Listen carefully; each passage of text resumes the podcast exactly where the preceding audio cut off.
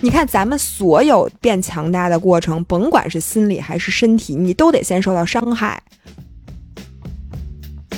我不能接受别人夸我，嗯就像你刚才咱俩吃饭的时候你说的，嗯你当你发现你周围的人都在夸你的时候就，意味着你在这个领域做到头了，你都变成前头的了。没有纳达尔的费德勒，也不会那么优秀；对没有费德勒的纳达尔，也不会那么优秀。他俩是可能这世界能送给他们最好的礼物。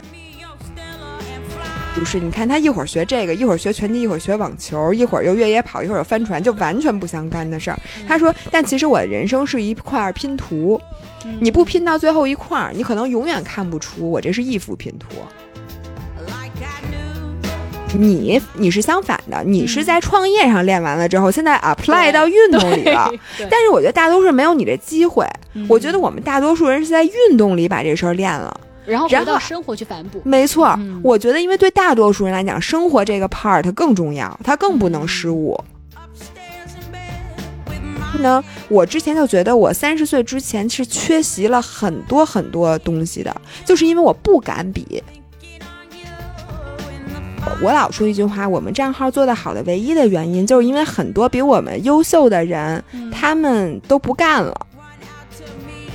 如果当你被一个巨大，就是你说当颗粒很粗的时候，嗯那种失落是让你无从出来的。嗯它像一团毛线团一样，它就绕在那儿了。你只是觉得我自己不行，嗯但是当把你的颗粒度变细之后，你发现哦，那不就是解决这个问题？就像你这飞机坏了，哪个零件坏了，我修哪个，而不是说这架飞机就不行了。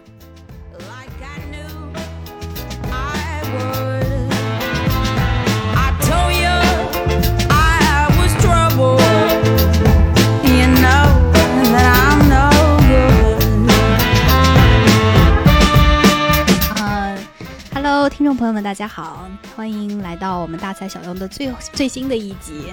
我觉得特别的不适应这个开场，因为我老听的是这位这个播客 OG 的朋友。哇塞，我都成 OG 了。OG，而且他们那个播客开始从来不进场，就直接硬聊。谁告诉你的？你们没有那个吧？什么 Fit for Life Weekly Chat？你们会说有？啊，但是你们不会介哦，因为你们俩是唠嗑，不会介绍今天的来宾是谁。对对对，我会嗯介绍一下，所以你得让我走完这个流程。谢谢。对，这个嘉宾自己已经开始 Q 了。就是呃，是大家就是关注我的一小撮朋友可能知道，我平时特别喜欢搞一些。呃，奇怪的训练自己的、自虐自己的，然后研究一些莫名其妙的科学。然后呢，我在茫茫人海中就有一位朋友与我遥遥相望。然后我有时候我就经常看他研究啥，然后我也会有些时候跟他推荐我喜欢的。我就觉得我们俩在这方面特别的同频，对，能卷到一块儿去，主要是。真的是。能能，而且能神叨叨到一块儿去，因为我们会相信这种通过微调能够真的带来提升，而且还有就是可能骨子里面还是觉得自己有一点儿那种好学生的惯性，就看啥都喜欢研究，嗯而且拿自己当实验品。对，特别拿喜欢拿自己做试验，然后做试验要反思，然后要要处理自己的情绪，就我们可是那种都市丽人的那种活得最辛苦的那种集大成者，就是就是啥负担都会往自己身上怼。所有的手指头上都被我扎 扎成筛子了。对，这就是首先他他们是就是这是一对组合、twins，然后呢是这个运动，在我心里啊，我没有我没有吹水啊，我觉得你们是国内的头部博主，我不知道这个会不会招骂，但其实嗯从数、肯定的，从数据上来说确实是呀、谢谢你又让一些新的人想骂我，谢谢。对，但你们也撑得起呀、对吧？然后从数据上，你们也确实是头部最大的头部吧，应该。然后关键还有呢，这人就是在博主的身份之外，我们俩特别能聊到一块儿，就是我刚刚说到特别能卷，特别能研究，所以我。好奇的点，今天想聊的就是博主身份之外的这一些神叨叨的东西。嗯，然后，呃，像其实说实话，我的铁三其实也是被我就是那一顿饭就把你忽悠入 坑了。对，就一顿饭，而且就那一句话，其实就是你当时说一句，他说你这么有脑子，铁三适合你啊。你知道我们都培训过吗？这个标准话术。我说哎呀，就是说的我呀。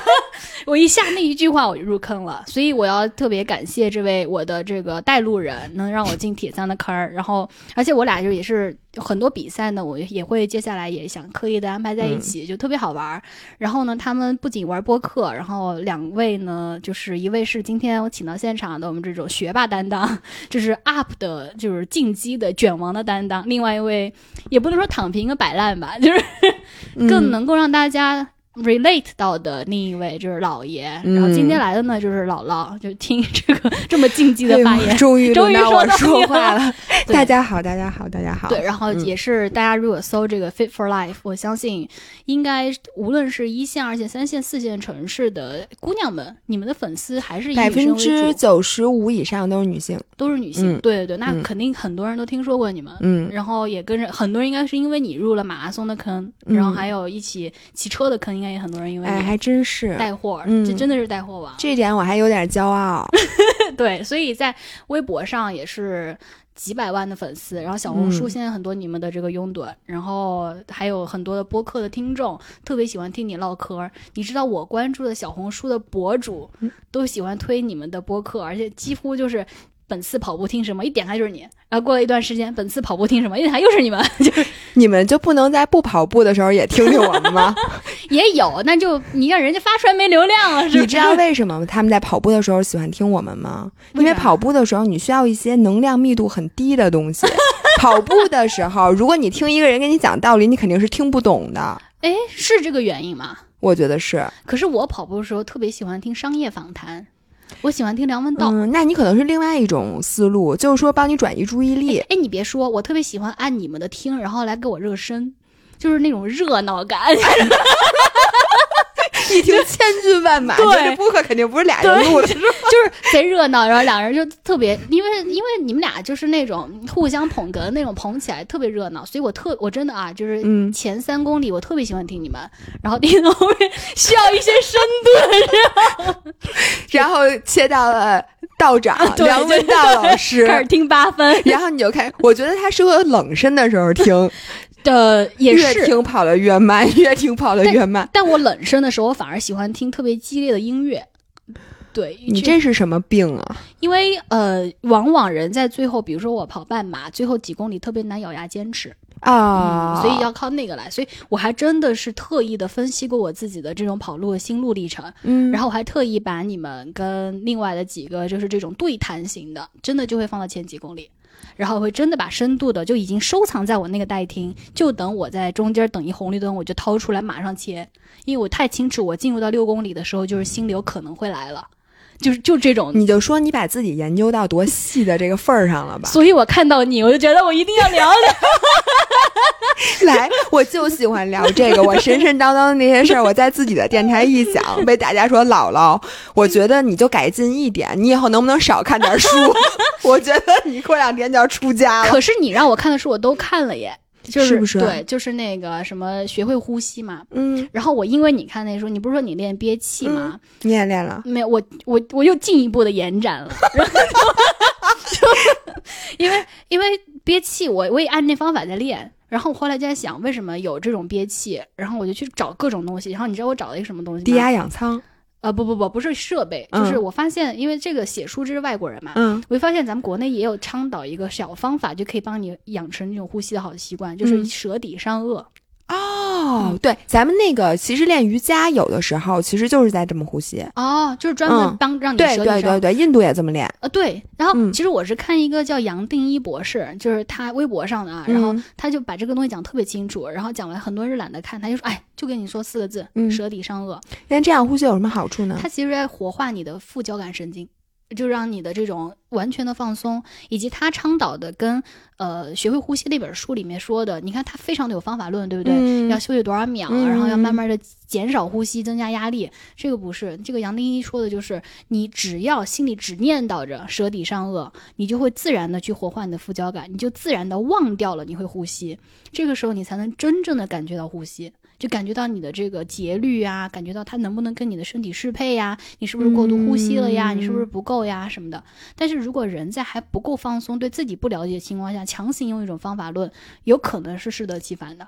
哦嗯，，就就是他的理论是这么一套，我觉得它其实有点像正念里边的很多，有有对吧？对吧？以以及嗯有点像咱们就是中国的老祖宗方法里面说的，就无为，嗯，什么东西都先放下，就先不嗯要怼方法，先放下，先知道自己到底是一二三四五，然后你再怼方法。嗯？对这个嗯，我其实最近还在，就反正有事儿没人，因为他就说，嗯你只要养成习惯了，你自嗯然你的舌头就会栖息在你的上颚那儿，而且嗯贴的方式。我现在已经栖息上去了，就是你刚才说的时候，我就已经把舌头抵在上颚。我今天准备就一直这么，怪不得有只要我不说话的时候，我就这样。但你你发现真的还是有，你别像咱们这样输出的时候你感觉不到，但是你抵久了之后，你晚上睡觉的时候，你也会嗯发现它也自然的会治疗你的那个打呼、呼吸暂停综合症，对这些也是有起效果的。甚至于我还去研究怎么怎么个贴法，因为我发现好多人贴错了，然后也有人跑出来专门帮助你去讲，有些人贴是使劲儿呃这样去够，嗯不对，应该是你要。自然自然地放松的把整个的舌的那个主体往上贴，所以你要尝试你的舌尖要往你的那个上牙的最根部那儿去找那么一个点，那自然会贴上去。反正有图我回头给你发。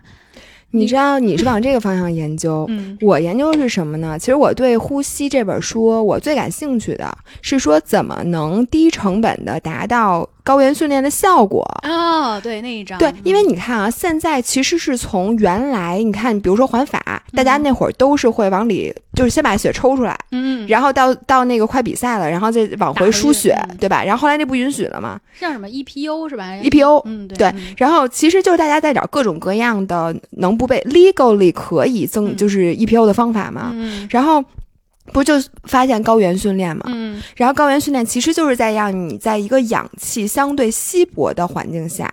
让你去训练，嗯然后就说氧气稀薄，其实你很快就看到效果，因为你血液马上就开始自主产生血红蛋白，嗯，然后其实血红蛋白增加了，你血红蛋白里携的氧的数量就增加了，然后它就提供到肌肉里的就多了，你相当于那炉子的那个门儿。其实我觉得这这个道理就跟咱们吃火锅，你知道那铜锅上面有一个阀门儿吗？你阀门小的时候，因为它进氧量就这么多，然后那个火就小，你把那阀门全打开，它这火不是一下就开了吗？哦，其实就相当于你一下血红蛋白进去了，你这阀门不就打开了吗？那你要想，如果是这么简单的一个原理，其实有很多方法都可以让我们处于憋气是吧？就他练憋气不就是吗？练憋气就是让你在一定程度，他就说说你的这个呃血就是血氧嗯低到百分之九十以下，几分钟以后，你的血红蛋白就蹭上去了。但是它这个有一个问题，嗯在它就有一个悖论啊，因为你上去它就很很快下来。嗯你看啊，像高原训练，人家在海埂那基地，比如说练好几个月，你下来也就比那么一两场比赛有用。那你想，你每天只憋一分钟，它能坚持多久？嗯，然后我就开始搜，嗯发现有一个家用的低压氧舱，你可以在里边睡觉。你所以你真买了吗？我没买，因为那东西特别贵。哦，意思就是变成你的日常，就是其实你想啊，他那个运动员他们都是怎么着，在稍微高一点的地方睡觉，嗯然后下到稍微低一点的地方训练，然后晚上再回高的地方睡觉。嗯因为你在那个越高的地方，你心率越不能，你练起来越疲劳嘛。嗯但如果咱们要如果在低原能模拟一个高原的睡觉的环境，其实你嗯每天都相当于在高原。哦也是啊，对吧？但你看运动员人家都不这么干，说明这么干的成本或者性价比是低的因。为我觉得这有一个 trade off，就是你可能会以牺牲睡眠质量，哎，对，没错。嗯，然后我就觉得，为什么不能说你？其实我我想过这个问题，我们戴一个那种口罩，就是让你阻很比较阻碍呼吸的那种，嗯或者你疫疫情的时候，我不知道你有没有戴口罩跑过步。没有，我宁愿不跑步，我干嘛要这样子？我当时真想过，嗯我说我如果戴着口罩跑步，不就相当于高原训练？因为你喘不上气儿嘛。哦，后来我一想，不行啊，可是那样你坚持不下来它。闷呀，对你跑不了，嗯所以这就是问题。如果你自己把自己的就戴一个特别厚的口罩睡觉，那结果就是睡不着。对它闷呐，就是所以。我我有些时候我想质疑一些这种西方学者的东西，就是你发现他们写书的切入点都贼细，嗯然后他就只会专注在他特别细的地方。那其实人的健康是一个总体的一个十几大系统的一种协调，他就反正自嗨，贼自嗨，他就反正我的理论就是你需要更适应二氧化碳高浓度，你需要氧气怎么着，你需要怎么？你看我这特别有道理，是有道理，嗯，可是局部的事实就是撒谎呀。哎，你说的对所以对，这个点是我每次看这种，而且那些书你不觉得特别啰里吧嗦吗？就是一个就一一句话就说完了，然后给你举各种各样的例子，然后给你写各种各样的从正正，然后从反正，然后我接触的什么什么人，那些 case study 用了这个东西，其实这整本书就看看目录，我觉得就基本差不多了。或者我一般我看这种我就看豆瓣儿，但我想着嗯我要给你录播客，所以我整个都给他看。但你知道我为什么还在？其实我知道，我看这些书的时候，我知道这些东西就像你说的，就是局部的事实撒谎，嗯但是我还是会继续看，因为我就想把局部的事实都看完了之后，我自己不就不撒谎了吗？你 能理解吗？就是我把人的只言片语，我一样一样研究，嗯我研究完血糖，研究乳酸，研究完乳酸，研究呼吸，因为这确实是原来就对呼吸这件事儿，我一直觉得这件事儿上我不可能提高了，嗯因为我会呼吸，你就大家都会呼吸，我就没觉得这事儿有区别。但这一点点事儿，就让你从你的 holistic picture，你就觉得，嗯，好像以后也许这个 doubt 就被什么东西给 connect 上了。哎，你说会不会有人说你神叨叨？就这个人没看到你的 bigger picture，天才和疯子只有一线之 间，别人没看到，原来你在这儿，对吧？这这碎片在拼接拼拼图呢。你一说拼图，我想起了关雅迪老师。我俩的媒人关老师 Q 一下，对，因为他就说，我觉得他说那句话，嗯就是特别对。他说好多话那一句，他说好多话都特别对，你这不能不承认，嗯对吧？他说的有一句话，他就说说你看来我的人生是各个不同的方向，嗯就是我一会儿干这个，一会儿干那个，这个嗯不符合传统人的那个走路的方式。传统人的说，比如说你干这个，那我就要把这条路，或者我。干下一件事儿得和这件事儿有关系，那样嗯我才叫，比如我有自己的领域或者什么的。但他的对他的逻辑不是，你看他一会儿学这个，一会儿学拳击，一会儿学网球，一会儿又越野跑，一会儿又帆船，就完全不相干的事儿。嗯他说，但其实我的人生是一块拼图，嗯你不拼到最后一块儿，你可能永远看不出我这是一幅拼图，你就感觉你是不同的，完全不相干的块儿。这有没有一种在强行归纳呀？我怎么听着这像强行在讲故事啊？但我也不对这一点，我也特别特别特别的肯定关老师这一点，但但似乎，呃，但他的拼图块儿数比较多。对我们可能常人不太容易能咱看出来。们呀拼图是二百块儿的，关老师是三千块儿的拼图。但我想说到连点呈现，嗯、拉回我们的主线啊，嗯因为你刚刚说的连点呈现，我也特别好奇，就是我自己从嗯日常的，比如创业生活呀，然后我自己之前的这些经历里面进入到运动。你看，你有领路人，呃，你是我的领路人，然后我也我也有接触很多的运动啊，尝试了嗯很多东西，嗯然后现在变成了这样打网球现在开始对，现在开始卷网球，卷网球。了，嗯，对，然后呃，有了一个别人看不到的拼图。哎，还真是，嗯，你看这种这种你无法与人去去无人道也。嗯，但但我其实感兴趣的点就是，你说咱们这种都市丽人，咱们什么时候成都市？我现在跟都市一毛钱关系都没你没生活在都市吗？你不是丽人吗？我反正出门就是往相反的方向走，你不是白肯定是进山，嗯，你不是白领，但你还是嗯我生活在都都市，都市的边缘。但你但你也在外企工作过呀？嗯是就是嗯就咱们就是说走这种白领的路，或嗯者像我之前就是以其实也虽然在创业公司，但也嗯是按部就班的嘛，嗯每天还是要上班时间，该怎么着？你说嗯怎么就变成现在这俩俩野人儿，就是动不动就进山，动不动就是轮子上，对吧？长在轮子上，然后长在山里。就你当时进来的契机是什么？我是觉得，你知道有一句特别经典的话，就是说当时我在外企，我跟你还不一样，嗯因为你毕竟是一个创业者的身份，你的其实生活很多就是你的。决定权其实很多的，嗯我可不是。我在一个大外企，然后我干那工作又是特别那种特卑微的，我感觉 就是给老板画 PPT 的那种人。嗯我感觉我就是新时代的纺织女工，真的。就是你每天织的那个东西，但你也看不到，你其实是看不到你织的是什么的。纺织女工至少知道自己织的是毛衣，嗯我织的是毛衣还是短裤还是围脖，那完全就是我老板今天让我把毛衣改裤毛裤，明天毛裤改围脖，他看到了一个 bigger 然后就说 picture，这不要了，咱们重新织一个新的。嗯。然后我就一点儿的存在感都没有，嗯。当时觉得。嗯。然后你就感觉，我前两天看那个卡文迪什的纪录片儿，我有一句话我特别认同，嗯。就他当时有一段时间状态特别不好，然后他整个人瘦了好多好多。嗯。那段时间就是他说他练得非常非常辛苦，但是因为他有一个 EB 病毒，什么病毒，嗯。然后他就说他那么那么那么练，他只能就是看不到任何的进步。这就跟我当时那个感觉，就是我每天挺努力的工作，但我找不到任何的意义。嗯但是后来他就说，他为什么后来就觉他他有甚至有一段时间他不吃饭，就每天基本上就瘦下来就是很吃的特别，就饿着自己。嗯然后人家说，你作为一个车手，并且是冲刺手，你怎么能饿着自己呢？你这不就是背道而驰吗？嗯他说，因为饿着自己就能看到我体重下降，嗯这个关联是他唯一能看到的他自己的变化。嗯你能理解吗？当你对这个社会没有任何控制的时候，嗯其实你是完全受不了的。嗯然后我当时就是我任何地方努力都看不到结果，老板也不给我涨薪，他也不给我，他也不不 appreciate 我的工作，我自己也不 appreciate 我的工作。但是我在运动上面，我花一分精力就能有一分的收获。那你那时候已经开始运动了吗？嗯，对。哦我等于是先在没辞职的时候开了一健身房，嗯然后开健身房的同时，我们才弄的自媒体账号。嗯，我还当时差点报了你们的课。哦，是吗对？七九这么早八那儿嘛，对吧？哦，对、嗯对，那七九八也是我们第二、第三家哦，是吗？啊、我们最开始在望京，然后后来在国贸，然后后来在七九八。哦，对，我当时记得我差点报了一个七九八，还有什么火烈鸟，有个、啊你们是不是有个哎，那臀火烈鸟那个东西在国贸屁股那个啊啊啊，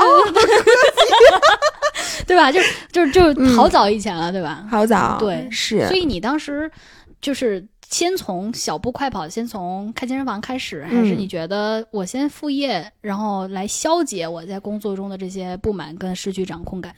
就一旦让我发现我这个人是我会 all in 的，嗯我不是一个能够就是就当我开了这个健身房，我发现的那个成就感，就是因为真的有人因为你他爱上了运动，然后每嗯。天都来，嗯，然后让你一下子觉得你生命的意义基本基本上全在这一头的时候，嗯你就很难再把这个班儿上好。你本来就原来是你知道每天要做很多心理建设才能把这个活儿干好，嗯。你现在等于那边那个天平就完全失衡了。于是其实我嗯。挺快就辞职了，哦，就专门在做健身房，然后做自己的账号。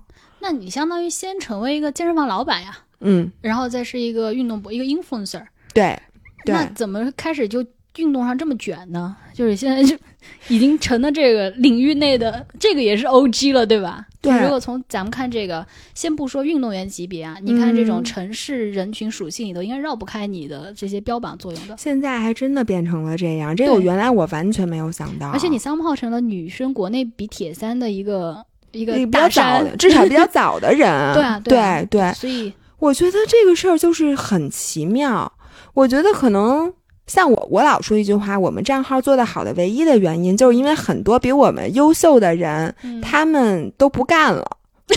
真的是，哎，这就跟那天我又 Q Q 到邹指导了，嗯因为他昨天说一句话，我特别同意。嗯他说：“为什么他们比一个多日赛，他们就能名次就是每天上升呢？就全靠别人退赛，哦，因为就是你说他比阿爸那是吧？啊，对对，嗯前阵他就说他从原来最开始名次特别不好，然后慢慢比到第四千，成绩越来越好。嗯但其实并不是他超过了他前面更厉害的人，嗯是每天都有人因为各种各样的原因退赛。我觉得这可能是我们唯一的优势。就是你的心理足够强大，以至于你可以忍受没有人关注你，你可以忍受被人骂，你可以忍受赚不到钱。其实你什么都可以忍受。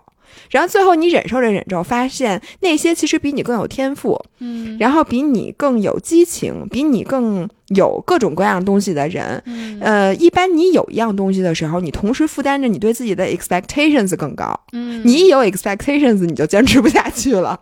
哎，我这儿能够稍微扫兴的说，哎，不是扫兴啊，就是 critical 的说，嗯。你看你能够用你的方式是苟着，苟到最后，对，嗯。别人就退，该厉害的都退了。有没有嗯一种可能是你比别人更输得起？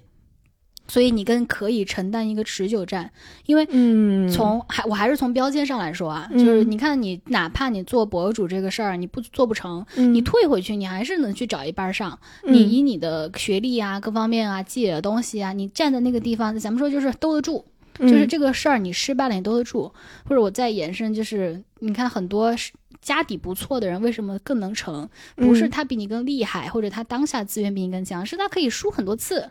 那反正投嗯十次总有一两次中的，对吧？就是所以其实你看，为什么这是可能大家不爱听这个啊？可能从嗯几率上来说，似乎更输得起的人，他就能够更好的跑马拉松，而不是搞冲刺。嗯这个我一直是同意的，我嗯。一直觉得没有所谓的特别特别公平的事情。嗯嗯但是我们在最开始起步的时候，可真的就是有有的时候人真的很容易妄自菲薄，就是你嗯。看不到自己的优点，因为每个人他其实多少都有点优点，嗯，对吧？对，有的时候你完全会觉得自己的那个优点不是优点，以至于你不知道自己能怎么赢。在你最开始开始，我不知道你最后最开始创业的时候，嗯。你有没有会觉得我自己不可 no way，我可能能做的比别人好特别多，或者能得到第一？那没有，因为我 always 迷之自信，我就觉得我今天创业，明儿就能上市，果然 我能改变。我现在还觉得我能改变人类进程的，真的，真的真的。好，女版马斯克嘛，就是这我的自我定义，就是我觉得这个事儿，因为我特别相信叫 perception creates reality，就是你的认知是创造现实的，嗯就是这是我的人生信条。对那我现在朝你的方向发展，因为我原来是一个特别特别，就是我我原来认为我一定要看清前方的路，嗯我一定要想明白，比如说我是怎么赢的，我才会去玩这个比赛，嗯才会玩这个游戏。嗯，我现在发现根本就不是这样的。嗯我们有一个五人儿，就是我们的粉丝啊，嗯他说的一句话，我觉得特别对。嗯他就说，你就像开着一辆小汽车，嗯然后再走在一个漆黑的山路上，嗯，然后你就觉得我看不清前面的路，我怎么走？但其实你是有车灯的，你的车灯只能照到前面一米，但你要这让这车一直开，你就能把整条路都照亮。嗯，所以你从最开始是无法去规划你自己是怎么成功的，但只要你让这个车一直在往前走，你就会一米一米一米一米的哇看清自己成功的路。哇，好感人！呃你们五人是挺感人的好有文化呀，都我也觉得是比我们有文化多。对为什么好会这么多有文化的人爱听我们如此没文化这个博客？我今天终于上了一档有文化的节目，真不容易。开心。哎，你的刚刚的比喻，我们在创业的场景也有一个，就是创业就是边开飞机边修飞机。嗯，但是他的嗯出发点跟你们不一样，你们是每往前一步就是那个叫什么进一步的欢喜，对吧？总能照到最后。我们不是，我们就是 我们总是能到达终点，嗯所以我们边开边修没关系，经历颠簸没关系，有气流没关系，然后技能不存在没关系，不会修飞机没关系，没关系，先先走。对，无所谓，不是都不是先走，而是这飞机它必须起飞，它必须飞。嗯至于怎么飞，想办法。哎，我觉得你就说咱们爱运动，是不是就是板上钉钉？因为我现在觉得很多时候，我人生技能，比如说你现在让我去干一件正事儿啊，嗯就不是运动上面，因为我觉得运动对咱俩来讲，其实呃当然对我来讲现在是工作的一部分了，嗯但对你，比如说对一个创业的人，或者一个嗯。开公司的人，或者一个在公司上班的人来讲，它就是你的一个爱好。嗯。那为什么我们要在运动上投入那么多的时间精力去卷它，嗯。去忍受那种痛苦？嗯。就是以前我其实也不是特别想明白，嗯我就觉得我为什么就是每次比赛的时候都说我再也不比这个赛了，我为什么不在家好好吹空调待着？我为什么要来这种越野跑这么虐？但回头还想去呢？我现在是觉得像你说一边开飞机一边修飞机的技能，嗯你能在哪儿提前练？你只能在运动这种地方提前把你需要具备的这个心理素质或者这个能量或者这个技术活儿你给练好，然后在你回到真正的人生里面，你才能直接把它给用上。嗯，哎，很有道理。是，你看你比铁三，你就知道我一定得比，然后我先买车，对吧？对我车也不会骑，先买车 对，先练游泳，然后其实什么东西，你就觉得我不用想好我那天是怎么能去的，我就是要去。是，对吧？那你说你在这里面是不是就练习了一个技能？就以后再回到你真正的人生里，你就知道我连铁三就是就感觉跟我毫不相关的东西，我都能在你是在俩月之内就把所有东西都搞因为定了，你八月中旬给我种了草，然后一个月。我八月二十号报的名，然后呃九月十八号比的赛，二十多天。对我那时候车都没有。是嗯，你看，就是我觉得你这是特别典型的。大多数人，比如说我八月份跟他说，我说你应该比铁三，他也被说动了，嗯但他会觉得我现在什么都不会的时候，他不可能报名。嗯你想，只有二十天，谁敢报名？只有你，嗯就是因为你有这个金刚钻儿。嗯你就知道，因为你以前曾经干过这种，就是我完全不知道怎么干，但我相信我肯定能干成。对对对吧就是这样的。具体嗯哪件事儿不成，我解决的是那件事儿，而不是说我根本就算了，就？拆解当下的阻碍点嘛，就凝滞点在哪儿，你给它揉开嘛，这这就是肌肉的嗯问题。但我问题我要跑步，所以到底哪儿有结节，哪儿有那个，我就揉它就是了。我当时思维就特别简单，你看我铁三三项全掰，就是、嗯，对，对反而很均衡。你就觉得铁三就是我要参加铁三，这不是一件不可能完成的任务。其实我只需要干三件事儿，就是跑步、游泳和骑车。虽然说这三件事儿我都不会干，但我只要把这三件事对，对搞明白了，我就能比。对这事儿，你看这不比的人也不都是人吗？对我也是人呀。哎，我觉得你这个思维就真的是练过的思维，你你是相反的，你是在创业上练完了之后，现在 apply 到运动里了。但是我觉得大多数人没有你这机会，嗯我觉得我们大多数人是在运动里把这事儿练了。然后然后回到生活去反哺。没错，嗯我觉得因为对大多数人来讲，生活这个 part 更重要，它更不能嗯失误。哎，你知道我当时在举铁举的非常走火入魔的时候，嗯嗯我不是还练，我还考了一教练嘛，嗯然后。当时我还把我在举铁中所有学到的东西，因为我们当时是给公司要做这种高层管理，然后去给这种管理层要去做分享，然后等我给我们的这个总监级别以上做分享的时候，我的那个 part 的主题就叫“运动教给我的事”，嗯，然后？专门把那个我在运动中学到各种，我记得当时对特别深刻的一点嗯叫 progressive overload。嗯，然后叫 mind muscle connection，这两点是，还有第三点是叫 meta cognition，就是这三点。就第一点就是，你看你举铁的时候是不是要一点点的加重量？这个叫渐进式负荷，对吧？就咱们在力量训练里头，我就跟大家说，永远要让自己 stretch 一下。就永远让自己踮脚尖儿，永远要自己觉得好像撑不起来的时候，你还要去举。然后第二点就是为什么人要专注，是因为你要把你的念力放到你那块肌肉上，你才能建立叫念动合一。mind muscle 对 connection，对，就念动合一，我觉得这个特别重要。你做事儿的时候，你就要去注意到，你得把你的力气使在能驱动肌肉的那个事儿上，而不是天天被那些噪音啊，然后被什么乱七八糟给干扰。我就贼能给人喂鸡汤，然后还第三点是什么意思？叫 meta cognition，叫原认知，就是、呃，比如说我今天呃出门不开心，或者说很热，或者说我跟人吵了架，嗯然后这个时候我内心有个小人儿开始分析，你为什么会跟人吵架？你为什么吵架的时候会说出那句话？嗯就是他就是在拆解我的所有的言行，嗯就就其实就是我在健身房去练锻炼到的。为什么今天我的腿酸？为什么今天我的这个力量我达不到？为什么怎么样？我在持续的去拆解我自己的这些行为。圆的意思就是再往下降一级嘛，比如说我们知道、对元宇宙啊、圆什么的，meta 就是 meta 是往下降。对，所以你就把你的颗粒度再拆细一点儿。我为什么今天会说这句话？为什么我今天一拍脑袋来了这个灵感是怎么被抓住的？为什么今天我的肌肉可以起来？不停的把自己当成是一个 object 再去分析。我就我当我锻炼了这个的时候，我就发现我就跟开了天眼似的。我当我去做一些商务谈判，我为什么当下灵光一现，我能反应的非常好？那天就是我绝佳的 case study。我回去就把我自个儿拿出来研究。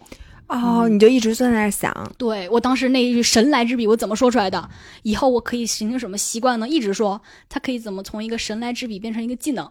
我怎么怎么弄的？然后当时为什么？甚至我表现不好的时候，我也会说，为什么我当时在跟合作伙伴聊这个的时候，他说的某一句话，我没有及时的说个什么话上去，是因为什么？就是我觉得这要区分啊，咱们女人爱反思，就、我不会说停留在说啊，我就反思一下，我当时做错了，不好啊，不开心。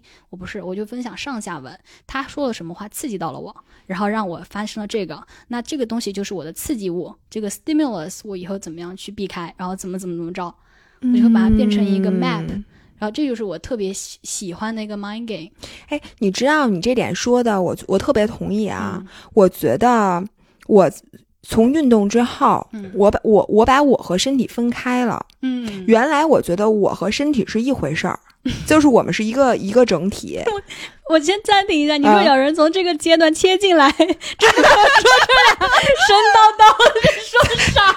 你这期的题目我都给想倒了，这俩神神叨叨的人 说的神神叨叨你上。说可不是说我们神叨叨啊，我跟身体分开了。你继续，之前认为是一体，现在分体了。就是我原来是不跟我身体商量的，我也不管他怎么想的。嗯比如说我今天我就要跑一步，嗯，那你没什么，就是我不分你我的，走，咱们跑步去。嗯然后我如果今天特别累，我也不会想是我到底身体累了，还是我精神累了，还是我哪儿累，我就会那我今儿累了。嗯然后你就会，哎呦，我怎么那么累呀、我怎么那么不行啊？你就会开始归咎于我这个整体、嗯就是不行。责就嗯而且他是开始给你自己下一个定义，就很容易就进入到下定义的环节。我现在再也不给自己下定义了。嗯首先我，我把我和身体分得很开，嗯，比如说我什么事儿，我都会先考虑一下，迁就一下我的身体，问一下他愿不愿意。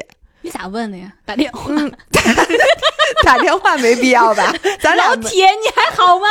哎，真的，我有时候会拍拍自己，嗯或者摸摸自己。我说，哎，今天我需要你的帮助。我现在比赛那天早上，嗯我都会冲着镜子，就是摸摸自己，嗯然后说今天请你助我一臂之力，哦因为我知道我很对不起你今天，哦因为我知道比赛不是一个对身体好的事儿。嗯平时锻炼我没这感觉，我觉得那你好我也好。对你懂吗？对就是我你也锻炼，我也锻炼，大家都挺高兴。但是我知道那种极限，尤其是比如说你去跑个长的越野呀，或者什么，你要是很毁人的，我就会说今天你帮我一把，明天我帮你，明天我让你好好的休息。嗯，然后或者是我争争取通过下一段时间科学的东西，我让你不那么难受。但是呢，我在特别累、状态特别不好的时候，我也会在想，今天到底我是精神，比如说我是今天这个这个神经系统出现疲劳了，嗯。还是我的腿某一个地方抽筋儿了，嗯，还是我的腿最近太累了，它乳酸堆积太多了那你，还是也是一种自我分析，其实就是像你说的，嗯。你把它这个颗粒变粗是吧？这叫？变细，这叫变细 对。啊。你拆开了嘛？你把颗粒变细，然后这样我发现有一个好处，你再也不会给自己贴什么标签了。嗯，你撑死了，觉得今儿我神经系统不行了，啊，神经系统是的累，是的，明天我腿酸，那这这也不是我的问题，也不是我的或者责任，也不是我不行，只是我今天就客观来说，对吧？嗯然后我现在发现，我真的就是很能把这些东西都分开，这样子再也没我大全乎人儿，再也没有什么哦责任了，你知道吗？因为其实尤其你的强度特别高的时候，然后如果你心理压力还贼大，特别容易崩。对你给自己的一种要求特别高，然后你发现你的身体的 physical 的这个 ability 其实达不到，其实反而会让自己特别失落。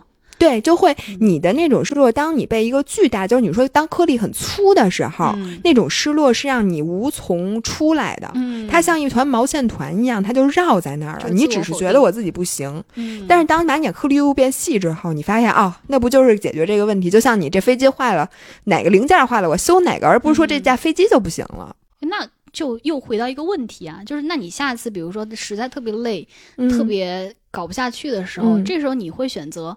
因为你知道很多的嗯。天才之所以是天才，比如说像温格高接受采访，他不是说嘛，他说嗯。其实有时候我知道大家都累，大家都是在那个 pain，所以我就学会了与 pain 共处，然后我学会甚至去享受它。嗯所以有些时候我就在想，是不是天才的运动员或者像这种 goat，、他嗯。就是恰好在普通人都坚持不了那个 pain 的时候，嗯。他就咬了那么一口牙，嗯，你那你说的对，这是一种途径。但嗯其实像咱们刚刚贼能分析自己啊，嗯那是不是突然觉察到不行，我这个副交感神经你挫折问出现问题我今天不别能坚持了。哎，你知道，我觉得我最近些年才学到的一个道理。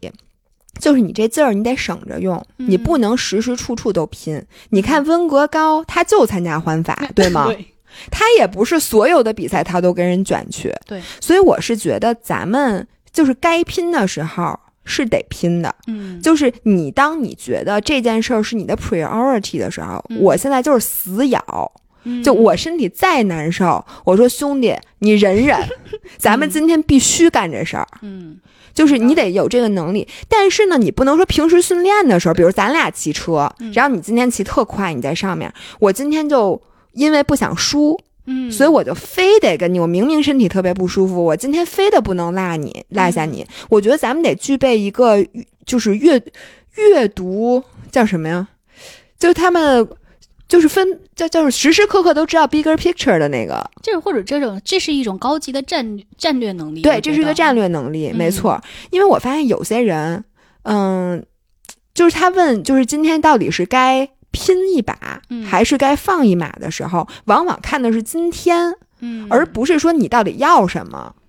或者其实就回到咱们吃饭的时候我聊的那个话题，容人容易被带跑或者莫名其妙的卷，是因为被带节奏，对，你会被、嗯你会锚定周围的人或者环境，你突然就被带进去了。嗯那其实更高级的运动员，他在出发之前就明白我这一次想达到的目标是什么。嗯，就算别人再卷，我也要按照我的节奏去走。就像基普乔格嘛，对吧？人家那配速嗯就按我的这个计划来，每一公里该怎么跑。嗯我觉得这是我在修行，因为我很容易被带进去。我觉得大家一卷起因，为你这个人太过 competitive，、嗯，就是你你喜欢这种竞争，因为我喜欢比赛，我我对贼喜欢比赛，对，嗯就是这样的。但这就是有，我觉得我之所以问这个问题啊，什么时候该刹车，就是因为我在这方面往往都做的特别不好。我懂。对，所以我嗯之前有听你聊过关于皮质醇的问题，嗯我就简直了，我就是跟皮质醇一身缠斗。就就我甚至因为皮质醇过高，因为那个时候特别累，然后工作压力特别大，我们嗯一天是开七八个会的那种。我开到最后一个会的时候，我那根弦就崩掉了，因为我的意志力已经完全不能嗯坚持，然后我再生拿意志力去死扛，嗯而且我那时候早上一节拳击，晚上一节 HIT，就疯了。就是我那段时间确实疯了，而且你我们九九六嘛，嗯，然后周一到周五我有四天是两节 HIT，嗯因为我以为运动能够让我的呃工作的压力排出来。实则其实它是双管齐下的，让我的身体的压力进一步的逼近崩溃。所以我其实不知道的情况下，我身体在那个时候的皮质醇的压力已经飙过去了，飙到那个完全无法自控的那个阶段。那时候我甚至不知道皮质醇是什么玩意儿，嗯，我就是在开会的时候突然不能呼吸，嗯，然后突然需要大口的去感觉，哎，氧气去哪儿了？嗯哎，怎么没有氧气进我的你不？有人说的过度换气的那个什么？呃，我那简直不是过度换气了，嗯 我没气换了，我已经，嗯就我身体已经崩溃了。崩溃了。对，因为而且甚至于我感受到那根弦崩掉的那一秒，我都已经感觉到了，就是那样人就是那样崩掉的，就身体上都能感觉到就是身体已经崩溃到一种很沉迷的状态，到我知道垮是在那样的一个慢动作的情况下，嘣一下就没了。然后我就在所有同事面前突然巨大口的呼吸，然后捂着胸口。你现在说的我都有点想憋气，啊 又憋气。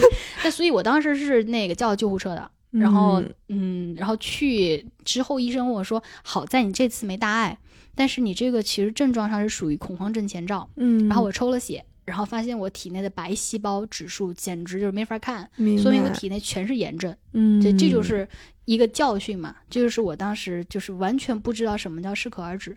嗯，对，所以我后来看咱们上次不是聊到费德勒，聊到他不是接受采访吗？说你不用一上来就当这个 GOAT，不用那么。嗯其实你说你醍醐灌顶，我觉得我才真的是我在想，靠，虽然我内心也觉得我是费德勒，但咱不用着这个急。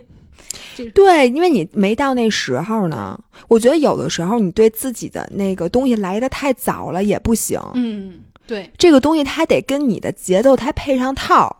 你的 expectations，你得控制让它它正好，就像你说的，人都得老抻着点儿，这个我嗯特别同意。嗯，因为如果人就是一个需要一直往 comfort zone 外面走一嗯点点的人，就是你看咱们所有变强大的过程，甭管是心理还是身体，你都得先受到伤害。对，你看你增肌，你不得先把那肌肉扯开？你不扯开它咋增？我现在发现做医美也是，所有？的医美项目都是在回脸。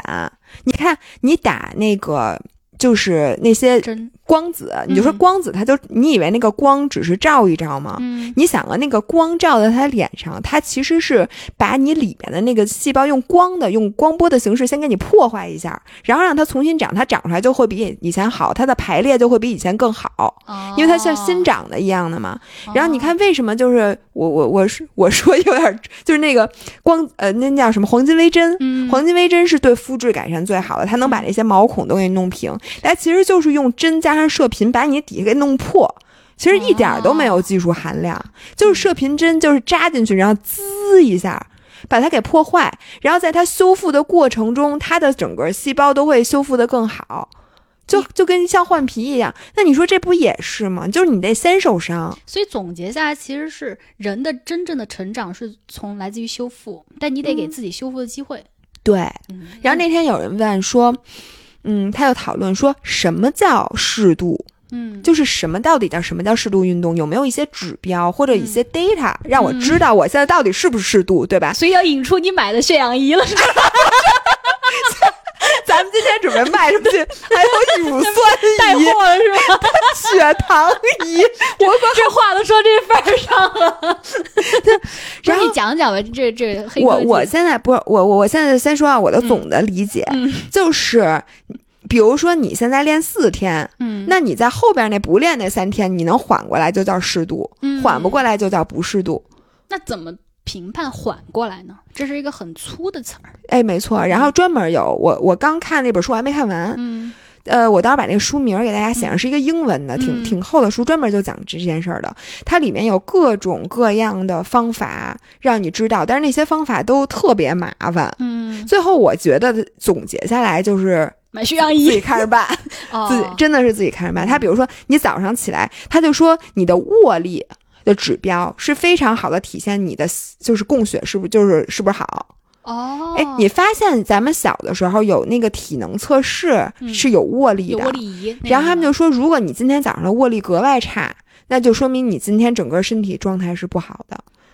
所以他嗯每天早上都捏个什么，比如他有个带刻度的，你自己知道你捏多大劲儿。如果你平时都能捏到这劲儿，你今天怎么捏都捏不到这劲儿，那你可能就跟你泵血有关系。哎，我嗯我觉得是。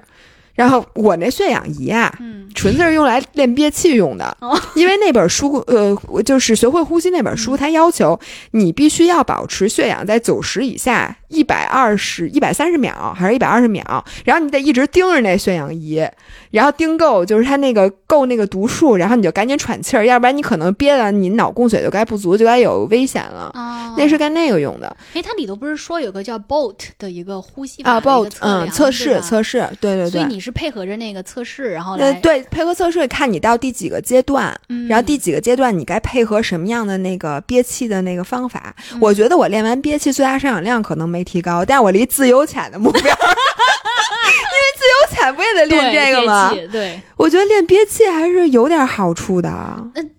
但是我我看到里头有一个说，因为你要靠你的左右手分别按压你的腹部跟你的这个叫什么胃腔是吧？跟那个腹，因为它要锻炼你，第一是锻炼你的腹式呼吸，嗯，很多人是靠这个往上的，对。嗯然后第二个是，其实慢慢的通过施力，然后让你的这个呼气的这个气体交换量降低，就是对变得更轻，呼吸更轻。这个我我不知道该怎么样去理解啊，就是因为一方面他又说，其实你人体每一次的呼吸，你的这个每一天的血氧都是固定的，嗯，所以你多呼少呼也没关系，也没差别也不大。我觉得他呀，就是给一些你你见过有一些人，他平时也张着嘴呼吸吗？就他呼吸就是比别人重。嗯我觉得他是给那些人建议的。嗯，如果咱们平时就是正常的呼吸，我觉得嗯。咱们身体有这个调节功能，它不嗯。可能说让你这两天你喘气儿稍微深了一下，你的嗯。二氧化碳浓度就不够了，又导致你什么血液里边的氧气又不足了，一氧化氮又多了又少了。我觉得咱们就跟咱们身体的酸碱度似的，嗯。不可能说你喝两口醋，你身体就变成酸性了；你喝两口苏打水儿，你就变成碱完了，那我还真喝碱水，就是那八点八度，八那点不是为了平衡尿酸吗？是的，是吧？，对，因为我尿酸高，你尿酸高啊？你你怎么酸500多会尿酸高呢？遗传吧，可能是啊，嗯不过那也是，我是那个胆固醇高，那你不吃蛋黄？我我发现我不吃蛋黄一段时间，然后不吃红肉什么的，然后呢，哦。我就下来一点点，但是还是高的。我觉得这东西咱们每个人都有。我一直有一个理论，我觉得就是西医这种，他看你的就是所有指标里，然后某一项嗯。多了或少了的，嗯。我觉得这不是一个，就像你说，它不是一个 whole picture，嗯，因为每个人他体内你多多少少都会有一些不一样的是地方，你只要不出没有什么问题，就它它系统转起来不是有什么问题，你这儿有一点点异响，其实是不影响。或者其实咱们内部的生态是自洽的，对，它其实存在这么多年，它自然有别的系统，呼吸系统、消化系统、乱七八糟的系统去适应它，所以其嗯。实你非要针对那个东西去矫枉过正，其实不一定。比如说我的这个甲状腺癌啊，就是我后来去做研究嘛，嗯就发现其实甲状腺是被医疗确立为是最常过度诊治的癌症，啊或者甚至不是癌症是疾病。不是说大家都说吧，应该把甲状腺癌从癌里面给去掉吗？它现在从重疾去掉了。啊，从重，疾去掉，就就嗯保险已经把它从重疾去掉了但是其实它特别容易过度诊疗，就是因为当你发现了这有一个问题，你就觉得还不行不行，这个我得赶紧给它弄掉，赶紧要做手术给它切掉。嗯但其实 maybe 因为百分之六十到七十人都有结节，嗯，对我就有，对对，嗯而且女性嘛，都市女性嘛，其实是最高发的人群，嗯，所以其实这个结节在你的体内说不定已经存在很久了，它也就那样，而且本来它就是个懒癌，它也不会扩散，甚至结节它也不会恶化变成肿恶性肿瘤。嗯所以其实如果你使劲要去弄它，使劲要去搞定它，就怎么着，反而是在破坏它已经建立的那个生态系统的稳态。嗯。也有这么一个说法，就是我后来就我觉得说的挺对的，对。因为我最近看那个就是关于平衡荷尔蒙的什么的那些嗯书啊，嗯。我越来越觉得，你看那《平衡荷尔蒙》那本书里面，它其实是一个纯老外英国人写的，嗯，然后里面最开始前面就非常西方，嗯。讲了对人体最重要四大几不不对对女性，嗯尤其是三十五岁以上的女性，嗯因为咱们就奔着更年期去了，不是不是咱们我们，对不起对不起对不起，我们 我们我们四舍五入，四舍五入，不不不，你四舍五入是零岁，我四舍五入是 不，我四舍五入是奔三，得是奔三啊，行，咱咱咱我不用四舍五入就奔四，反正就是 咱是只能这样说，咱比铁三不在一年龄组，差远了，我跟你说，永远不会错位竞争。对，然后我就说，呃，就前面讲的是很蜥蜴的那种，然后比如说对甲状腺怎么怎么样，对雌激素怎么怎么样，但你后来发现啊，他给的那些建议嗯都是，比如说有一些食物，嗯你是看都是草本的一些东西，嗯，就是平衡好所有荷尔蒙的，嗯，就他不是说这个东西专门治甲状腺的。嗯。这个东西专门治行，他就说，哎，这些草本的 superfood 嗯。是对平衡整体荷尔蒙有好处的。嗯。你就一看，其实这很多是咱中医的东西啊，嗯。而中医全是草药，是。所以有的时候你觉得它其实是从根儿上拎，嗯。可能人家一开始就只是它叫荷尔蒙，嗯。咱们叫调，比如说什么这个经那个嗯那个，我我不知道，因为我没怎么看过中医啊，嗯反正就是我觉得最后。可能咱俩是不是以后就要朝这个方向发展？就是说，我们不是说看着体检报告去调、嗯去微调，嗯而是我们怎么才能让我们人体这个整个系统运转的更好？嗯。从这个角度去调。你别说，我其实我看过中医，而且我看了好几次，嗯。但我不是说我内心相信他，而是嗯。当时反正我身体也在恢复期，我就啥啥医都看，嗯。然后就想说趁这种就人在我我这种人啊这么狂妄，就是嗯。我这辈子谦卑的时候不多，嗯。所以就在生病的时候是你最对 fragile 的时候，是我嗯。人生这二十多年我唯一的真的觉得彻彻底底谦卑的时候，嗯。所以我那个时候刻意让自己去接受很多我之前可能不太能接受的东西。嗯，我去见易经，然后我去看中医。你想，我那时候都做完手术了，它不是病急乱投医，嗯。反而是利用我的脆弱再去打开自己的这种接嗯。纳度。然后反而我收到很多建议，在我事后去看，因为我也是很典型的西方派，头痛医头，脚痛医脚，呃嗯，叫有病吃药，就是这种。然后那个时候我就发现，哇，其实还有 maybe 还有一个大的宇宙。你知道我易经老师怎么说的吗？他说：“你看啊，咱们的这个我们人的这个世界上，地球上发生，比如说地震，发生嗯比如说洪灾，你会去分析是因为地壳的板块运动，你会因为怎么怎么着。但是这是我们目前定义为的科学。嗯但是 maybe 有一些东西是超越了我们目前人类的认知的，然后我们目前把它定义为玄学，嗯因为它超过了你的认知嘛。嗯，那如果说我们看到更大的宇宙去看这个事情，如我们把自己比喻为一个蚂蚁窝，也许就有一个更高维度宇宙的人踢了踢这个蚂蚁窝，造成了这个蚂蚁窝的地震。嗯然后他这个小孩很调皮，他就拿水灌了灌，就造成了这个蚂蚁窝的这个洪水。嗯那这些无法，因为其实我们现在是强行的拿一些东西，也不是强行啊，就是目前以一些发现在解释当下的所有生态环境的现象。嗯，但你看，也有无法解释的现象，比如说现在争吵的环境问题、气温上升问题，到底有没有？到底这个地球的自调节到底能不能实现？到底我们嗯对于环境的呼吁是不是有点过度啦？所有这些东西，嗯到底就是这样，最近争议嘛，核排放这些东西嗯到底会不会破坏？这些东西你得强行拿个东西去解释，你心里才会觉得好，我嗯认知到了。但是 maybe 有一个更高维的东西，所以嗯他首先，但是就这老师很厉害嘛，所以他嗯首先让我展现出了谦卑，我就觉得啊、嗯我能去相信你了。然后他接下来就说，呃，我不我不祈求我我不希我不是期望你相信人有气这个东西，嗯但我唯一希望你做的就是你少说话。然后我转头就开了一波课，就是 就是就就是他就说，你看你要保护你的气，尤其你是因为甲状腺的疾病，然后他说甲状腺跟气有关是对吗？，它跟跟气有关然后而且跟整个人从头往下排的这个这个系统就是有关系。哎。，那你他的意思其实就是所有人其实都应该少说话是吗？呃，我这种就是因为他我是这种属于高能量型人格就我不停地在喷射能量，我做啥事喷射能量，而且我喜欢呃 enable others，就是叫什么嗯。助利他型人格，嗯。就是我特别喜欢造就别人的成功，这是我的哎人格我我属性。我也有这个对属性。，ENFJ 嘛，对吧？我我而且我刚看完星盘，人家说我就在什么右半球还是什么上半球，反正哪个半球就是利他者。你看，这咱们也是为这嗯这学那我是我就想知道我应该少说话。那你赶紧把你播客关。我转头就去开了一波课，就但是嗯后我听了他的建议，然后我就去参加很多禅修、静修啊什么，就那种嗯止语的禅修，嗯什么 vipassana 那种，我还嗯报了名，这十在天的哪儿？有啊？呃，嗯叫什么来着？青青岛还是哪？中国有三个地方 location。但是你得排队什么时候去啊？我当时报了名，后来我就没管，我没报没报上，因为我哦马上我就投入了繁华的都市生活，走出了那个脆弱的接纳哎时期。你你知道我一直想去这种地方，我我也身边也有人去过，但是在国外，嗯而且是哦。纯，也也不花钱，而且所有人都是志愿为你服务，然后你就要保证是七天还是十天完全不说话，明白，然后自己在屋里，然后出来的时候就吃个饭，然后再回屋里去想但你要干活儿，啊，嗯干活每天会给你安排干活地的时间，什么那种。对，拖地。哦，那我愿意，还有什么做饭什么，你也要去帮忙，然后还要那写笔写日记，就很多这种。嗯反正很多人就跟我说，尤其是我认识那些硅谷的朋友们啊，就是什么，就人家美国人嘛，就是嗯信美国人就爱干这个，特别爱，尤尤其嗯他觉得他在这个搞科技创改变人类的过程中造孽太深，然后就靠这个去仿嗯一会儿赶紧发给我。好，这网址都就就叫 Vipassana，我一会儿给你。嗯所以我也听了他的话，去参加了我朋友组织的各种几天的这种禅修营、进修，嗯就 Silent Retreat 嘛。嗯然后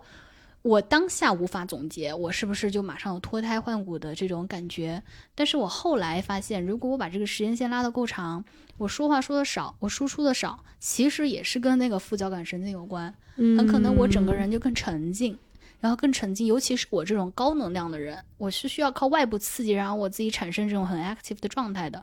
然后我让我自己沉静下来，往往就会有出其不意的一种有生命力的效果。这种就很神奇，嗯你无法去解释它。但是，所以我后来就觉得，我可能看待这些东西的时候，我还是会更 open 一点。甚至于我开始跑步，第一，是因为村上春树那本书嘛，嗯，然后第二呢，是我去做那口吐口水的那个基因检测，嗯测出来我是马拉松王者。你对你被基因对检测 PUA 了，，对我一看，呵，因为我从来没跑过，我特别讨厌跑步。我这这这什么玩意儿？这每就他那么无聊，一群人绕人一圈儿，这个干啥是个邪教似的。然后后来我看到那个，我就稍微有点。心动，嗯。然后我又去看了一中医，那中医还是关老师带我去，哎呦妈呀，他对他他特别信的那中医，他然后他大家说是反正你就听他讲讲，嗯。然后那中医就跟我说，你呢要从你之前干过的所有的激烈的这些拳击啊、HIT 啊这种追求泵感的东西啊，你给沉静下来，你去多练练磨性子，不需要太多的喷发的东西的。其实我觉得这从西医解释就是远离肾上腺素，被肾上腺素支配的支配的那个东西。嗯，嗯，因为有一本书专门讲成瘾，哦哦，哦其实就是你是对这 adrenaline 成瘾，有可能，有可能，嗯而且甚至于我们 meta cognition 一下为什么我会成瘾？成瘾的原因是我在逃避。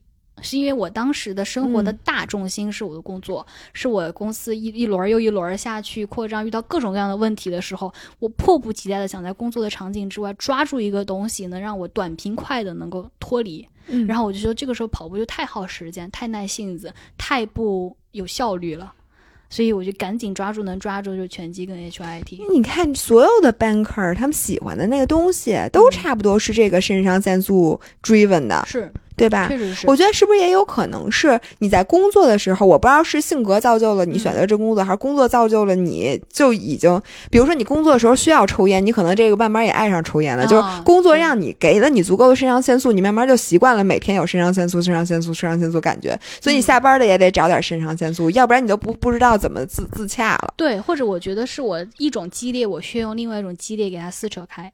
我觉得当时是这样的。我觉得嗯如果我选择一个温和的东西，它没有足够的力度能支撑到我剩下的那一半被撕裂开的东西。对，就跟你不能自己待着，有时候你的工作就是你在你就失去了自己独处的，这个能力对。我我嗯其实最累的时候，我甚至跟我朋友讲，我说我觉得我脸上戴的这面具，我根本撕不下来。我觉得很痛苦，就我的痛苦在于我撕不下这个面具，所以我迫不及待想逃进完全平行的世界里面去当一个不一样的我。嗯嗯，所以比如说像运动这个东西，就是我当时抓住的那个溺水的时候抓的那个浮木。嗯，对，其实如果当时我抓了别的地儿，我觉得我也可能去别的东西上面去卷。就是无论什么东西，就是嗯比如说我那个时候接触了网球，我也可能那个时候就卷进了网球。就是任何的激烈的东西能把我卷进去的，我都会叫迫不及待抓。嗯，听听起来，你看，就是咱们就刚刚讲的，我其实在这点上面，我特别不知道适可而止，这是我一生的修行啊。这也是你成功的秘诀。你发现了吗？就所有成功的人，他多少都有点病，呃谢谢你。真的真 的，就是东西这玩意儿是个套餐，嗯，是，确实是是吧？我我我，其实这点上也跟咱们要讲的，我觉得运动这个事情带给我的，或者带给我们彼此生活中的，我觉得第一是你刚刚说的，让你入坑的是，它能给你回报，走嗯一步是一步的一个这是一个个简单。世界，因为在现实生活中，大多数时候你努力是没有回报的。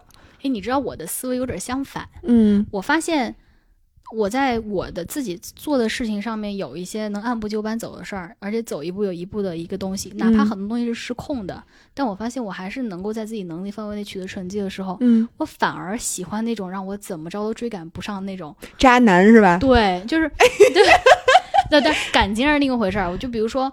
我为什么喜欢运动？是因为我发现我在这儿能感感受到很多天才，嗯我能我能发现很多天才，我能进入到一个完全全新的领域，叫运动员领域。嗯，我就发现他们是 born with 天赋，就是这个 talent 是在他出生就附带了的，他嗯基因里都有的。所以每次我骑车，我拼死我都追不上谁的时候，我跑步，我看人家这身姿、这跑姿跑成那样破三的时候，我会觉得特别开心。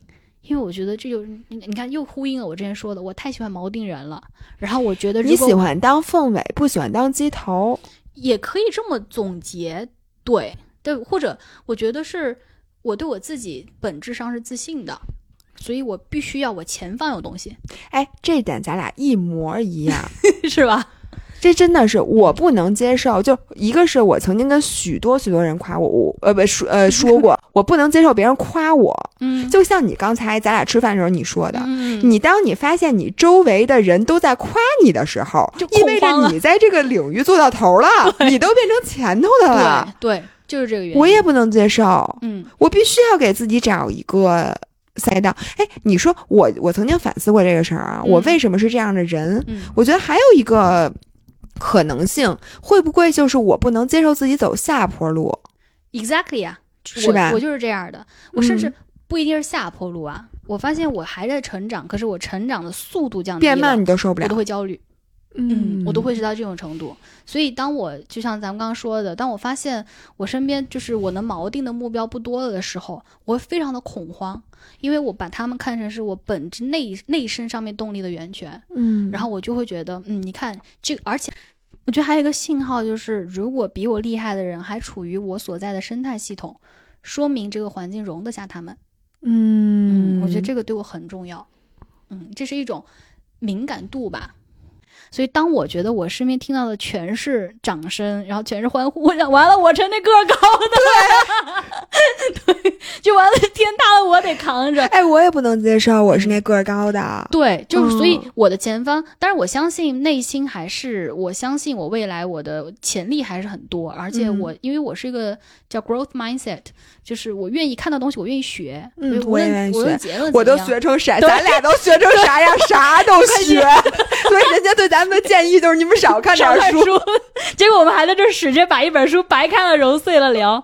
但这就是我的本事，我相信我自己能做到的时候，最怕的就是没有目标。嗯，因很多人我觉得内耗是内耗在他看到了喜欢的东西，可是他觉得自己达不到，中间形成了一个巨大的 gap，然后他就会卡在那儿。我到底是退回一步，平平淡淡才是真，过一个好的普通的生活也挺好，还是前方又有那个？很好的偶像，然后怎么着？所以他会在那个中间有个上有 gap，下有 gap，人就会在这个时候，因为你的这个晃荡的空间太大了，你就会使劲晃自己。但是我没有，因为我没有退路，我不会把自己往后面，我后后方是抵住的。然后我的前方我看到了他，然后唯一的那个点就是在于我看到的东西够不够多。这个也，我想给那些卡住的人，嗯就是想想我最开始说那例子，你就是一小汽车，你只能照亮前方一米，但你只要这车别停，你其实就就不存在你的差距，你不知道怎么填的时候，你就先往前走。嗯，你还是这个有文化的五人总结的，嗯就而且又特别生动形象。对，对，其实我哎，我之前有看，我不知道是不是超超还是谁嗯说过一句话，嗯就是说，哦，是另外一个博主，他说、嗯 “Put your head down and do the work, enjoy the race”、对，有些时候你可能前方你看不到什么东西的时候，你就低下头。你跑步，其实你关注的就是左右左右左右，对吧？你先把这个步给跑好。你这个也是说的这一种把颗呃把颗粒变细，嗯，对吧？是的，就跟那个，你看你现在弄那个网球，嗯我这两天看那个纳达尔的自传，嗯他这里面就说，呃，说其实你输掉的比赛永远不是输给对手，嗯，而是输给自己的。嗯永远不是因为对手怎么样你输的，而是因为你自己放了。啊，就我觉得他这话说的特别对。他说他每次就是他跟费德勒打好几场他都输了，最后其实那一分儿就是因为他没咬住，他崩溃了。嗯，所以就说你当你想到这儿的时候，其实你根本就不是在跟对手在比。对手也是你的工具人儿。对，嗯而且我觉得前两天我就是不知道有有点扯远了啊，就前两天看你的推荐，就那个呃叫什么来着？呃，就讲那个呃纳达尔和费德哦勒的天才日记，天才之击，嗯对。哦，我我跟你说，那个片子看的我哟，就是我重新认识了竞争这件事儿。嗯，因为原来我不像你，嗯因为你是一个可能从小很 competitive 的，嗯因为你可能迷之自信吧，从小就迷之自信，确实也 优秀，然后一遍一遍的印证，一遍一遍印证，你就越来越自信，那你雪球就滚起来了。但我小的时候，因为你最开始你是，比如说，也许是你小的时候有一次比赛特别偶然，嗯呃，你赢了。然后一下建立了自信，然后之后就一次次的又在，因为你敢比了，嗯，你敢比，你赢的几率就越来越多。因为大多数很多人他是不敢比的，那我可能是小时候第一次我没敢比，嗯然后我就没有这个自己的胜率的时候，你就永你在你没有胜利的胜率的时候，你下一场还不敢比，这个哦雪球就往相反的方向恶性循滚了，恶性循环了。嗯所以呢，我之前就觉得我三十岁之前是缺席了很多很多东西的，就是因为我不敢比。你为什么不敢比？因为你没有胜率，就是你，因为你没有比过，你不知道自己会赢会输，你嗯下一次就还不敢比。我觉得这是一个循环，嗯所以我我从小其实从我本性来讲，我对于比赛是抗拒的。就小时候，甭管是因为什么，就特别扯的那种，老师说啊，咱们随便比一个什么这块糖送给那个最跑得最快的人，我都是不参加。我宁肯说服自己，我不想要这个礼物，这这个奖励，嗯我也不愿意去比。哦我原来我小的时候从根儿里是是这样一哎，个人，可是咱们上次骑环西的时候，嗯，你我你，我觉得当时我特别感谢你，当时那种特别云淡风轻的那种姿态，嗯就过来，哎呦，那个我都还不确定我来不来骑，哎，来骑着吧，反正这个要要要比大铁了，多骑骑，拿比赛来练练心态。嗯就是你那种，我其实比赛也是一种工具人儿，然后嗯帮我练的是什么？我的目标是心态，是好心态。嗯那我怎么达到好心态？无非又拆解呗，比赛多骑骑什么的，反而不会去专注于比赛这个压力特别的大。其实是你当时这样的这种很云淡风轻的态度影响了我。然后你才参加的，要不然咱俩可能那天早上都不去了，是吧？对，因为我不是犹豫嘛，对吧？我前天骑的那么累，我想说算了，我来就是就是来体验一下，跟康卡多骑一骑，就其实嗯就是这样。然后我就是因为你一来的那种感觉，浑身散发了一种老娘不在意，呃，嗯就是明天放松。然后我就觉得哎好，这个是，所以我发现所有怕比赛的人，嗯这个其实不是咱们的缺点。就我跟那个听众说，嗯这是咱们那个优势。嗯，因为呢，你可能可以从比赛中看到其他的东西，嗯像比如说你，你有可能就是 naturally 从比赛中看到的是对手，嗯，但是也许我天然的就是能从比赛中本身我能看到别的，嗯。但是现在我从比赛中也能接受到我和谁死咬竞争的这种感觉，真的是因为看到你就那天才一击那里边，我觉得那说特别对，就是没有纳达尔的费德勒也不会那么优秀。对，没有费德勒的纳达尔也不会那么优秀，所以有的时候他们俩在一个 bigger picture 里面，就是因为有他们俩，他们俩是可能这世界能送给他们最好的礼物。是的。就是这样，就是他自己说的嘛，就是那 of course 你想要赢每一个比赛，那谁不想赢？嗯可是你要从更长远去看，你会发现对手的存在，他哪怕每一次都赢了你，嗯，但是他持续的让你成为了那个你自己根本就不可能设不可能想想象的成为的人。帮助你挖掘你无限的潜力。我觉得这才是命运送给你最大的礼物。我现在真的觉得这些这个说的太对太对了。但其实我们回头去想，这就是又是在一个我们怎么样去平衡过度的竞争意识，跟过度的放过自己。就是人也特别能为自己开脱，对吧？哎呀，就是没没事儿就算了，然后怎么着？我自己呢是过于的偏前者，嗯我特我甚至于不能够太忍受特别能放过自己的人。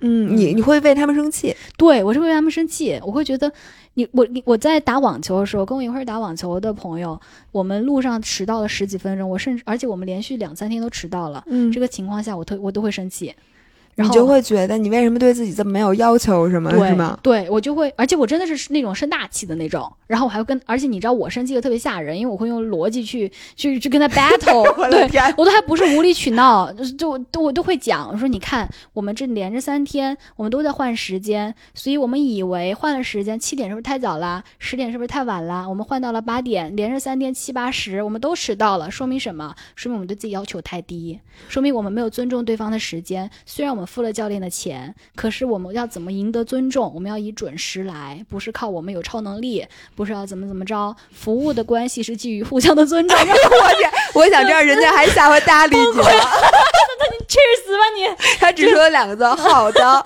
还真是，是吧？因为这就是我的问题，就是就我特别喜欢霸权别人，我我靠逻辑去霸权别人，因为我这话说的太死了，对方一句还嘴的话都没有，他就只能委屈巴巴的说行下次行，你别生气，下次不迟到再也不了。迟到了。而且我特别能陷入到我的逻辑，然后就越想越生气哎，我懂。然后你没发现有的时候你说出来就会越想越生气吗啊！？对，有的时候你不说这件事儿，可能过去还快点啊，对对，这就是为什么我受到欺负，我都不跟人吵架，哦，因为我发现我吵完架之后，那对我伤害更大，就跟一颗痘痘它长出来的，如果你让它自己下去，哦。它只停留两天这个疤，你要去挤的，如果你非得要把它挤出来，那这就是一礼拜的事儿了。嗯，那你这样不会自个儿觉得憋得慌吗？我一会儿，我我我现在有一个能力，就是强行转移注意力，就好像你在骑车别人特别特别痛苦的时候，你听听商业演讲，听听那谁的播客，那叫谁来着？就是道。长是吧？呃，对，反反正就是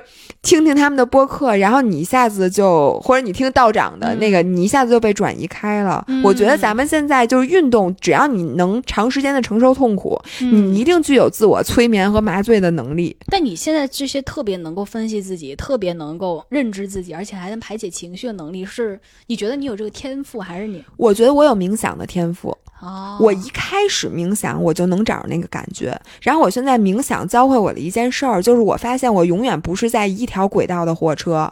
我知道我现在情绪来了，但是我能迅速看见前方有三个路我可以走，就是我这情绪有仨出口，我可以选择一条毁灭性最小的路。它这个叫，嗯，叫什么？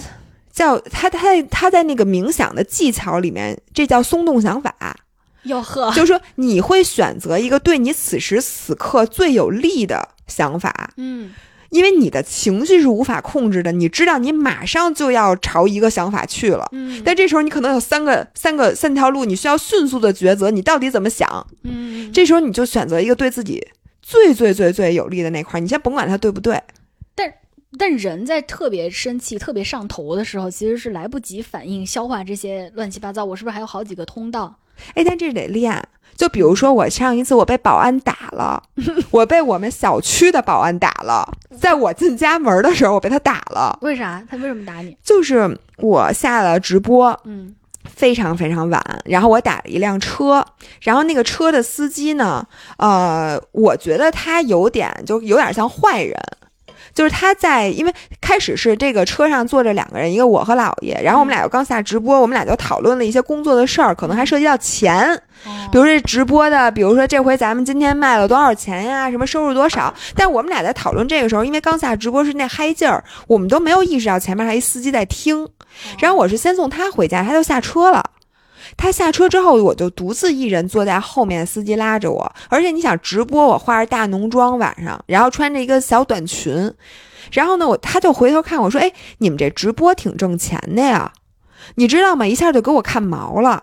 于是他到我们小区门口，我抱着一大箱东西，我是想让他把我送到地库的，但那个保安就非得过来问我门牌号，但是我不想让司机听见我们家门牌号。但是当时我傻，我应该报别人家门牌号，对呀、但是我傻吗？不是。于是我就说你过来，我跟你说，我偷偷跟你说，我不想让那个司机听见。那保安就对我态度极其恶劣，以至于后来我就下车了，抱着一大箱东西。然后我在进门之前，我就想给那保安解释一下，我说你这个其实是没有保护到我的安全的，你应该拿一个本儿让我来写我的门牌号登记。嗯，结果呢，他就跟我说你别那么多废话，说你不告诉我门牌号，我就是不让你进。反正就是一个非常生气的事儿。我我我我我录了一期播客，在我播客里可以、嗯可以完整的讲这件事儿和我的思考过程啊。嗯反正后来我就拿出手机，我想拍他，我想拍他那个号儿，这样我明天不可以到物业投诉吗？嗯他就先把我的手机打到地上，然后就咣一推，我就给我一拳，一共打我两拳，都打到我的胸口。当时是大概晚上一点多钟，然后在那块儿门口也没有别人，然后而且是我是被我们小区的保安给打了。你想，你可想而知我当时有多么生气，多么委屈，多么 frustrated。嗯但是我当时完全没有办法，我也不能，我我想过要报警，这个这个就是当你。我当时就已经顶到头了吧，这种事儿谁遇上、谁都疯了吧。对啊，我当时就想，我我最想干的肯定是我今天晚上我就让你干不下去，嗯我得肯定得把你给弄走。那我就要不就给使劲给物业的领导打电话，嗯或者呢，我现在给我的家属或者给姥爷他们打电话，让他们过来摇人儿，嗯，要不就报警。嗯但我想这些方法对我的不，首先我到第二天早上肯定能用更快的方法来解决这件事儿，嗯，而且这样我可以不让保安记住我的脸，这样他以后他走了也不会。结我的仇，就是我现在如果报警，其实我会需要在这儿再多待我至少两个小时，嗯因为那保那个警察来了会把我们俩都，比如说带到派出所，你会做一晚上笔录，然后我第二天还有好多事儿，我还要运动，我还要播客，我我要拍视频，这些事儿我肯定全都耽误了。但是这件事儿就是我这么想是最顺的，但是它对我一点儿好处都没有。嗯那我最应该干的是什么？其实就是想的是这件事儿明天早上一定能解决，但是我现在要先睡觉，就赶紧入睡。这样我明天早上什么事儿都不耽误，但是这件事儿一样能解决，因为那门口肯定有探头，但是我现在先不着急呢。于是呢，我就告诉自己，我说我现在就要 focus 在我明天早上的跑步课表上，我要想想我是现在报警对我明天的跑步课表有利呢，还是我现在睡觉对我的跑步课表有利，并且我想知道我计算得失的话，肯定是这边的得要远大于失的。嗯于是我立刻就决定，我现在把我当时不是手机里有个 Training picks，就是教练每天给我看的课表，我让自己消气儿的方法就是迅速打开了 Training picks，开始看我明天，哎，这是一个十六公里的课表，那十六公里先是跑多少公里，再跑哪，我就开始想，那明天早上我去哪儿跑，然后或者什么什么什么，这样你一下儿。等于就让这个情绪宣泄到另外一块儿，然后你就会突然一下就没有那么生气了。我多希望中美关系也像你这么解决。我最大的感慨就是这个，而不是互相望世界和对，就而不是就是互相拱火。那最后，那最后呢？因为你看你的，你又能够想到 distraction 来帮你马上分散注意力，嗯而且其实你也没有让自己受委屈。你知道这事儿第二天我能更好的解决，对马上能想到对，但我还是允许自己先哭了一个小半个小时。啊、也同时也能让你的情绪抒发出，来。因为我在想，我现在的身体其实又累，他又生气，他其实是需要宣泄的。嗯，如果我现在把我身体的生理反应，就是我强行忍住不哭，我装作什么事没有，我觉得那其实反而伤身体。我这样突然一想，我有点儿，因为如果按我的方法啊，嗯叫原认知去分析这个，嗯当我哭完之后，我就在想，当时你刚刚你为什么会哭？是因为你受了这个委屈，这事儿还能聊？那晚上被我这么一通分析下来，你为什么觉得委屈？我的天，你这一宿，对打坐一宿，对我这一宿，我跟你说，交代在这儿了，哎老娘跟你干到天明，从你的年龄，你看嗯我比你大十岁，差不多。我觉得我这十年学会的就是，就是哭啊，嗯崩溃啊，什么骂人啊，嗯受不了啊。我觉得有很多时候这是生理上的，嗯，我就觉得这这不是我脆弱的表现，也不是有一个我需要解决的问题。那我今儿就骂你怎么着吧？哦，我就觉得那我就骂完了，如果你也没什么事儿。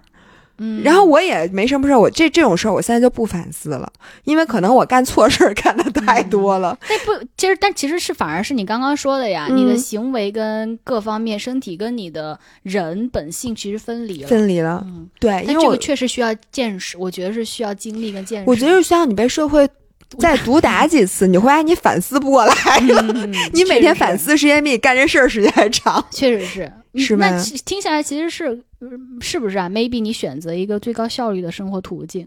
对我现在就觉得，我不是说我觉得我怎么想更对，嗯嗯而是怎么想现在对我更有利。嗯嗯，我觉得这玩意儿有有时候没什么对错，特别同意，这是我过去两年的最大的 lesson。是吧？嗯，我觉得这是可能像我们这种就是有点儿轻兵淡子的这种啊，就是嗯容易犯的错误，因为你总想向世界去证明你是对的，总想让世界听到你的声音，总想要发出这个声音，总嗯觉得这个世界对我不公平。可能我觉得年越年轻的时候会有这样的一种心态，嗯所以你迫不及待想要去自证嘛，想要去证明，想要去怎么样去掩饰，怎么样去做。但后来你会发现，万事万物的存在都有它存在的理由，你只需要去其中协议瓢饮，你就是去嗯找到那个能让你成长的方式，能让你学到，能让你达成目的的方式。没错，对，而不是你要去证明你比别人聪明，就证明你比别人牛，证明你碾压了别人，没意义。嗯，所以下回别再跟你那 partner 讲那么多，你跟他说明天我告诉你，你绝对不行迟到。